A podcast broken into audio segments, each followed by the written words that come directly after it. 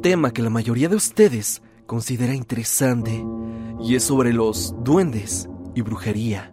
Respecto a los duendes, hemos publicado historias de verdad interesantes donde se habla incluso que han terminado con personas.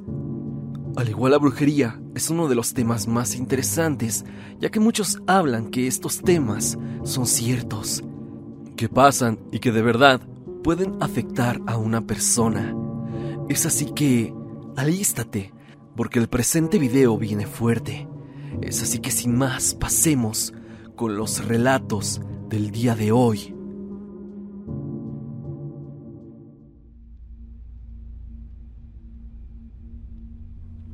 Hola Stan, soy una suscriptora tuya, pero apenas me animé a mandarte mi historia.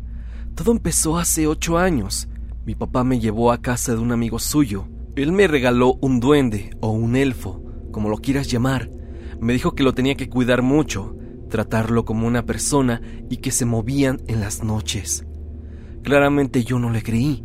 Estaba pequeña, tenía nueve años, pero yo sabía que él simplemente me estaba bromeando, o al menos así lo creía en un primer momento. Desde el momento en que me lo dio, yo lo empecé a cuidar. La verdad el elfo estaba en muy mal estado, pero desde que lo vi, le tuve un amor. Me encariñé con él, Hubo una ocasión en la que le festejaron su cumpleaños a mi abuelita. Ella vive en Ecatepec, entonces yo siempre cargaba el elfo para todos lados. Recuerdo que la fiesta la hicieron en el patio, entonces la casa estaba totalmente vacía. Yo dejé al elfo ese día dentro de ella. Me acuerdo muy bien, de verdad que yo lo dejé en la cama de mi abuelita y cerré la puerta para que nadie lo agarrara. A ella nunca le gustó ese elfo, porque es muy religiosa y decía que esas cosas eran del diablo. Por lo mismo, nunca me dejaba meterlo a la casa, y si me dejaba, me decía que no lo pusiera en su cuarto. Entonces yo me acuerdo que lo dejé ahí, justo porque no había nadie y nadie entraría. Yo jugaba con mis primas, éramos cinco niñas juntas en el patio. En eso mi hermana dice que quiere entrar a la casa porque quiere tomar un poco de helado. Una prima mía dice que ella también quiere entrar, porque quiere ir al baño. Entonces las cinco nos metemos a la casa. Dos nos quedamos abajo, sirviendo helado a mi hermana, y yo junto con tres primas subimos al baño. A nosotras no nos gustaba entrar a la casa de mi abuela, porque justo como es muy religiosa, tiene cristos y vírgenes por todos lados. Nos aterraban en aquel momento todas esas imágenes religiosas. En el momento de terminar de servir los helados, mi hermana y yo nos subimos y yo fui a ver al elfo. Entré a la habitación de mi abuela y ya no estaba el elfo. Le comenté esto a mi hermana y ella me dijo que seguramente alguien lo movió o que mi abuelita había entrado y lo quitó. Nos quedamos nosotras cinco en el baño y escuchamos que tiraron algo en la parte de abajo. Nos asustamos mucho ya que nadie había entrado. Cuando escuchamos que cae algo, nos espantamos todas y bajamos rápido a ver qué había pasado. Para nuestra sorpresa, vemos una taza con helado en el piso. Se había caído. Entonces dijimos, ahorita nos van a regañar, tenemos que limpiar, dije. Mientras estábamos limpiando, todos escuchamos que una voz salió de la parte de atrás de la sala, la cual nos dijo la siguiente frase. Váyanse de aquí, malditas, porque si no, las voy a matar. Están nosotras cinco nos quedamos paralizadas. Todas nos asustamos y salimos corriendo. Ya ni siquiera tomamos el helado, lo dejamos ahí. Le dijimos a un tío que algo nos había hablado. Yo me imaginé inmediatamente de que había sido aquel elfo. Le dije esto a mi tío y él dijo que no, que seguramente había sido un primo mío o un tío. Él revisó toda la casa y no había nada ni siquiera el elfo. Acabó la fiesta, no le contamos a nadie más de esto, porque, como mi tío no nos creyó, dijimos que nadie lo iba a hacer. Cuando se acabó la celebración, yo empecé a buscar por toda la casa a mi elfo, pero no aparecía, por lo que simplemente me di por vencida. Llegó la noche, nos dormimos todos y la verdad no recuerdo muy bien la hora, pero sí era bastante noche. Yo me dormí en el cuarto de mi abuelita me despierto en la madrugada porque escuchaba que rasgaban la puerta como que alguien quería entrar, pero no podía ser nadie, y mucho menos a esa hora, ya que todos los primos y tíos estaban dormidos. Me paralicé por todo lo que había pasado en la tarde. Me asusté horrible. Intento abrir la puerta y cuando la abro, estaba el elfo ahí parado, en la puerta. Ese elfo que tenía, podías tú ponerlo parado, pero en verdad que no había nadie afuera, y era muy improbable que alguien me quisiera hacer una broma a esa hora de la madrugada, ya que cualquiera pudo haber salido. Eso de verdad me dio mucho miedo. Lo agarré, lo tomé conmigo y me volví a dormir con él abrazado. Al día siguiente le conté todo esto a mi abuela. Ella asustada me dijo que con la pena se tenía que llevar al elfo a la iglesia. Pero te digo que yo le tenía un cariño, a pesar de lo que había pasado, porque me lo había regalado un amigo de mi papá. Yo recuerdo que me fui con él al cuarto de mi abuela y la hablé. Le dije que se tenía que ir porque se lo iban a llevar a la iglesia, pero que yo no quería que estuviera allá. Así pasó el día. Yo estuve con mi abuela, con mis primos, y entonces llegó la noche. Esa noche yo tuve un sueño horrible, que de verdad todavía recuerdo. En mi sueño estaba en el patio de la abuela, tirada, acostada en el piso, y como si fuera una escena de una película de terror, el elfo caminaba alrededor mío. Hubo un momento en el que él ya no era un muñeco, sino una persona. Recuerdo muy bien que era una persona mayor, el cual tenía un cigarrillo en la mano. Llegó la mañana, me desperté de golpe asustada. Volteo a mi alrededor y ya no estaba el elfo. Bajé a desayunar y le pregunté a mi mamá que dónde estaba mi abuela. Me dice que se fue a su misa, como lo hacía de costumbre todas las mañanas. Yo creí que ya se había llevado al elfo y no me quería decir nada. Regresó mi abuelita y le pregunté si se había llevado el elfo. Ella me responde, no, yo cuando subí por él ya no había nada. Seguro tú lo escondiste, ¿verdad? Yo ya no supe si de verdad el sueño tuvo algo que ver con la desaparición de mi elfo, aunque creo que pasó lo mismo que la noche anterior, que él simplemente se marchó. Tal vez él me entendió que lo iban a llevar a la iglesia y prefirió irse. Después de eso, lo juro por mi madre que jamás lo volví a ver. Esto pasó en Ecatepec y después de dos años nos mudamos para la Ciudad de México. Solo mi mamá, mi hermana y yo. Actualmente vivimos en unos departamentos.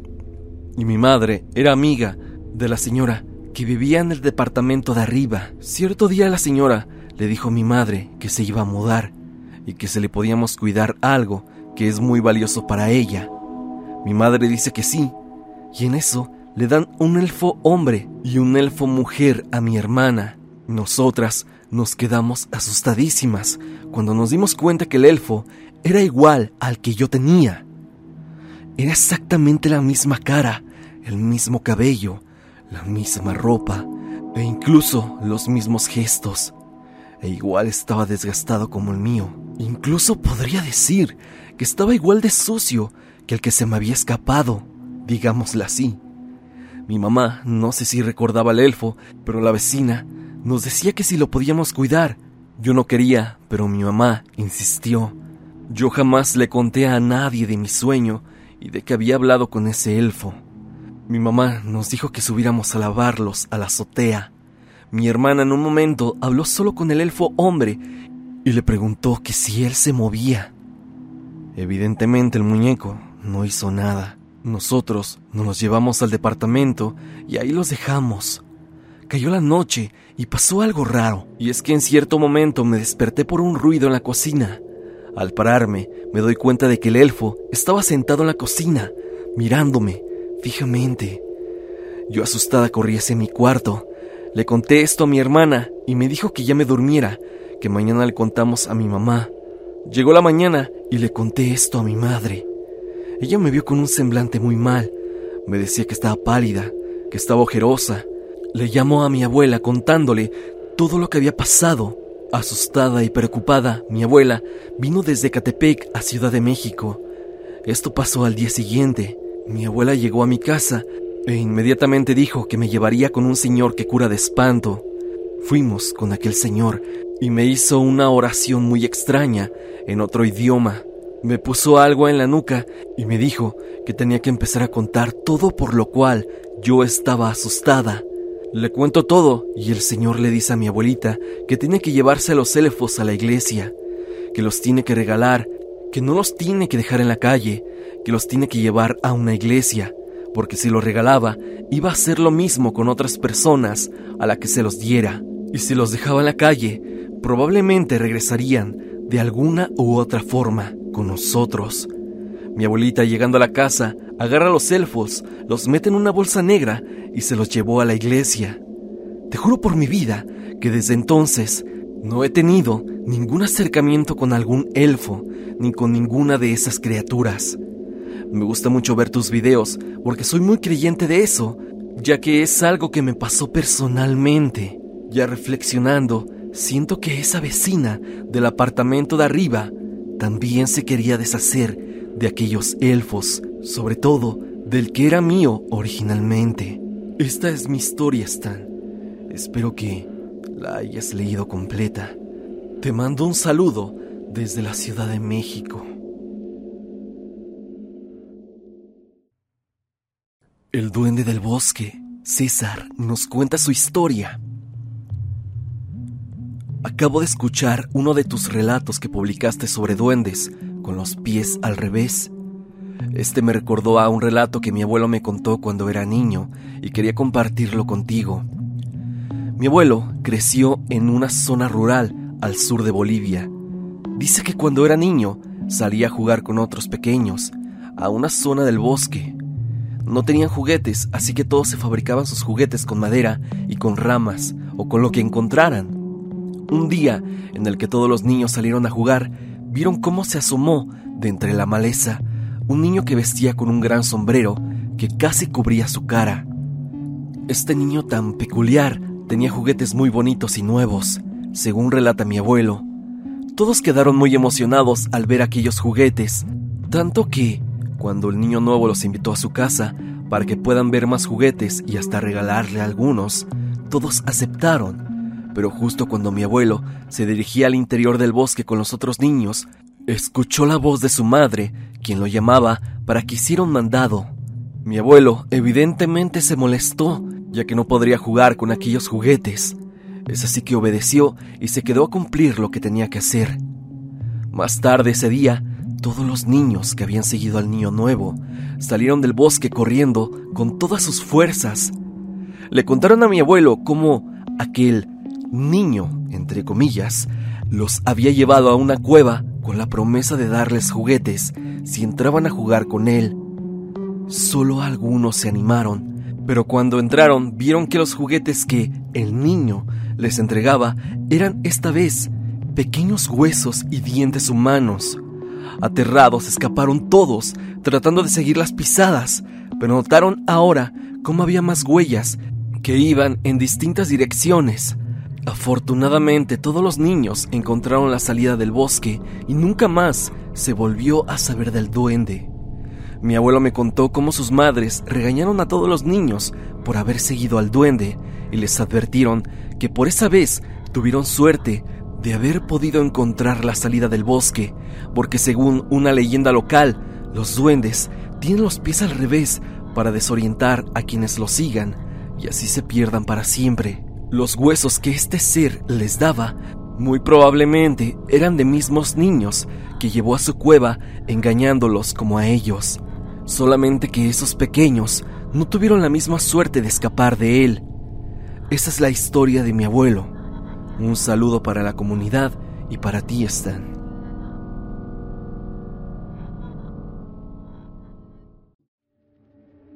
Mi nombre es Erika, o al menos ese es el nombre que usaré para esta historia, porque sé que mi sobrina escucha este canal y al estar relacionada con su abuela Mónica, no quisiera tener problemas con ella. La historia comienza como todo problema familiar mexicano. Después, del fallecimiento de los abuelos. Los terrenos del abuelo Rubén quedaron a nombre de la hija menor, es decir, mi madre Elena. Obviamente sus hermanas no quedarían conformes. Cabe aclarar que mi madre jamás se rehusó compartir, pero primero debían venderse las hectáreas para repartir efectivo y ahorrar papeleo. Una ocasión, la tercera en edad, Ana, llamó a mi madre amenazando con demandarla. Mi madre se aterró, pues jamás había escuchado tanto odio en su voz y claro, como no asustarse, si el esposo de Ana andaba en malos pasos con gente poderosa. Después de unos meses en casa, todo cambió. Mis padres comenzaron a pelear. Mi mamá ya no era la misma. Peleaba y alegaba por todo. Incluso yo pensé en irme a vivir fuera de casa porque su carácter era imposible. Durante las madrugadas no podíamos dormir. Yo con las cosas de la universidad me pasaba despierta desde las 3 a.m. y algunas veces llegué a escuchar el ulular de los búhos. Lo raro era que siempre lo hacían a la misma hora, ni un minuto más, ni un minuto menos. Incluso los perros de los vecinos se paraban en el portón de la casa y comenzaban a ladrar hacia adentro.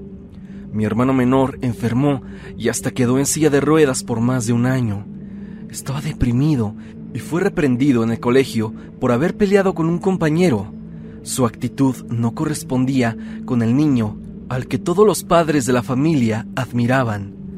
Un día, escuchando historias de terror, describieron un pueblito del estado en el que residía un chamán. Me puse a investigar y me armé de valor. No estaba lejos. Llegando con él, me leyó las cartas y decía que mi madre estaba siendo trabajada con magia negra. Estaba enterrada y mi hermano, por ser el más receptivo, también estaba siendo afectado. Me dio unas hierbas y sin decir nada limpié la casa. Esa misma noche mi padre dice haber escuchado pasos en la azotea y mi madre solo hablaba dormida, con fiebre y muy inquieta. Por la tarde de ese mismo día, mi madre sufrió un infarto. Yo me comuniqué con el Señor una vez más. Estaba desesperada. Él me dijo que efectivamente había soñado conmigo y con una mujer que lloraba mucho. Cuando me la describió, era mi madre Cabe señalar que no se la mostré en fotografía ni nada parecido. El chamán me recomendó visitarlo en cuanto pudiéramos. Él, por el momento, haría oración por los cuatro. Al cabo de 15 días y con mi mamá fuera del hospital, le hablé de este señor y lo visitamos.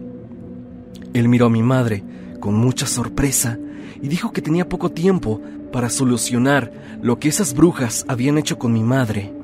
Ella pasó con mi papá y aunque en el momento no me dijo nada, al cabo de los meses resultó que al limpiarla con fuego salió una ráfaga de aire que se coló por la ventana, además de que dijo haber sentido un jalón en la parte alta del cráneo. El chamán pidió que durante la limpia escuchara y sintiera lo que sintiera, no gritara, y así fue. Al término aseguró que su foto o una prenda estaban junto con el maligno, y que si no hubiera ido a su auxilio, muy probablemente tendría que sacrificar una cabra para que cuando el maligno escuchara el nombre de Elena, sabría que ya había corrido sangre. Pasaron los días y mi madre ya estaba tranquila. Mi hermano poco a poco mejoró. Me gustaría decirte que eso terminó ahí, pero no fue así. Las visitas con el chamán y otros brujos fueron recurrentes, ya que al cabo de unos meses se volvían a escuchar y ver cosas raras en la casa. Además, todos decían lo mismo, que tres mujeres, en especial una mujer blanca, estaba haciendo el mal a mi madre y que mi hermano y yo teníamos la protección de mi abuelo, que por cierto estaba muy enojado con el resto de sus hijas, sobre todo con Ana. También una mujer que leía cartas nos dijo que mi tía Ana estaba pagando muy duro su karma. Y sí, nos enteramos de que le habían diagnosticado diabetes descubrió que su esposo tenía otra familia y este enfermó de COVID, uno de los primeros casos en el país. Mi prima se fue a otro estado y al poco tiempo fueron por ella porque salía con un hombre casado que, bueno, le hacía todo tipo de cosas. La relación de mi tía Ana con la brujería no es cosa de estos años, mi madre dice, que siempre recurría a ella cuando de un hombre o una infidelidad de mi tío se trataba. En esta historia me gustaría señalar dos cosas. Uno, amén, y disfruten sus tiempos en familia, pues la ambición de otros puede corromper lo que ahora conozcan en casa. Dos, cada brujo tiene maneras distintas de trabajar. Me inquieta saber si el maligno hubiera quedado satisfecho con la sangre de cabra. Stan, si me lo permites, en otra ocasión contaré historias un poco más terroríficas. Así que por el momento te mando saludos y bendiciones.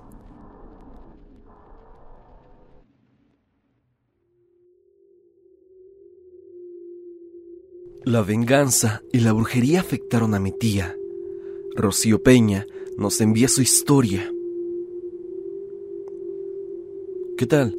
Soy Rocío Aguilar. Llevo desde el año pasado viendo tus dos canales que hablan de temas, sobre todo de México. Yo soy del Salvador y hace unos días vi uno de los videos sobre brujería y recordé esta historia que me contaron. Cuando mi mamá y sus hermanas eran jóvenes hace mucho tiempo, y todavía era normal que las jovencitas se casaran o que mínimo se juntaran a temprana edad. Mi tía, de unos 16 años, había conocido a un hombre que alcanzaba los 25. Él la llevó a vivir a la casa de sus papás, que estaba en un gran terreno.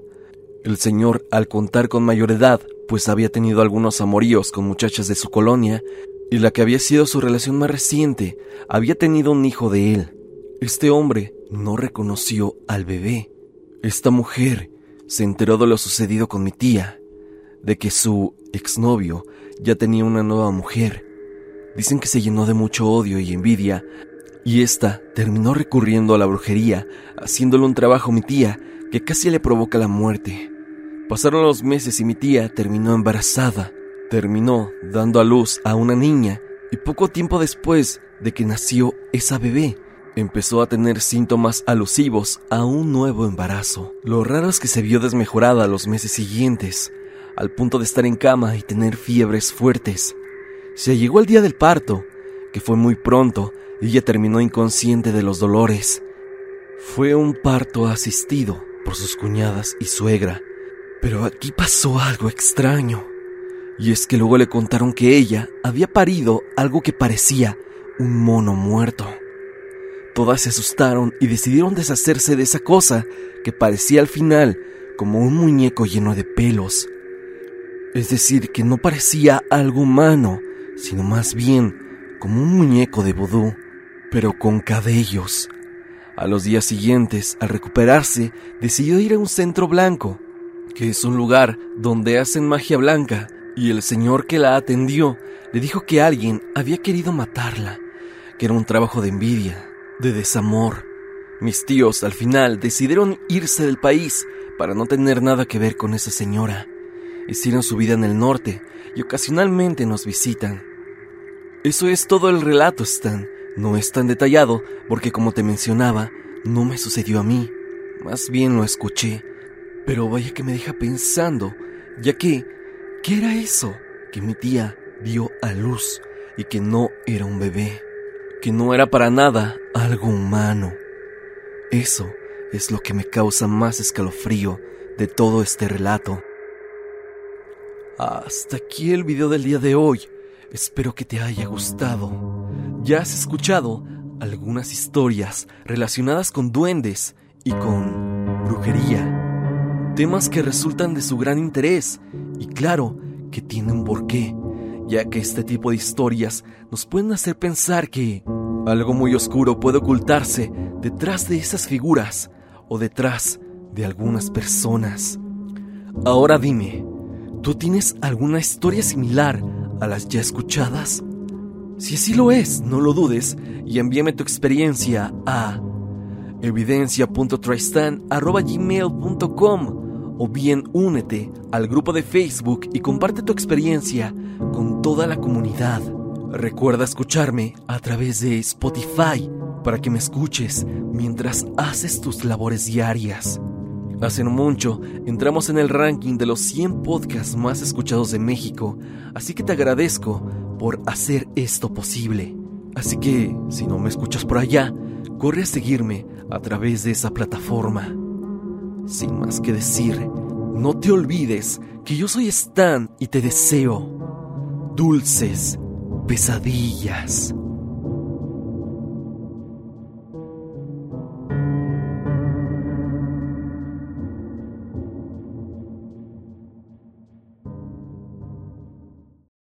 Lucky Land Casino asking people what's the weirdest place you've gotten lucky? Lucky? In line at the deli, I guess? Aha, in my dentist's office. More than once, actually. Do I have to say? Yes, you do. In the car before my kids' PTA meeting. Really? Yes. Excuse me, what's the weirdest place you've gotten lucky? I never win and tell. Well, there you have it. You can get lucky anywhere playing at LuckyLandSlots.com. Play for free right now. Are you feeling lucky? No purchase necessary. Void where prohibited by law. 18 plus. Terms and conditions apply. See website for details.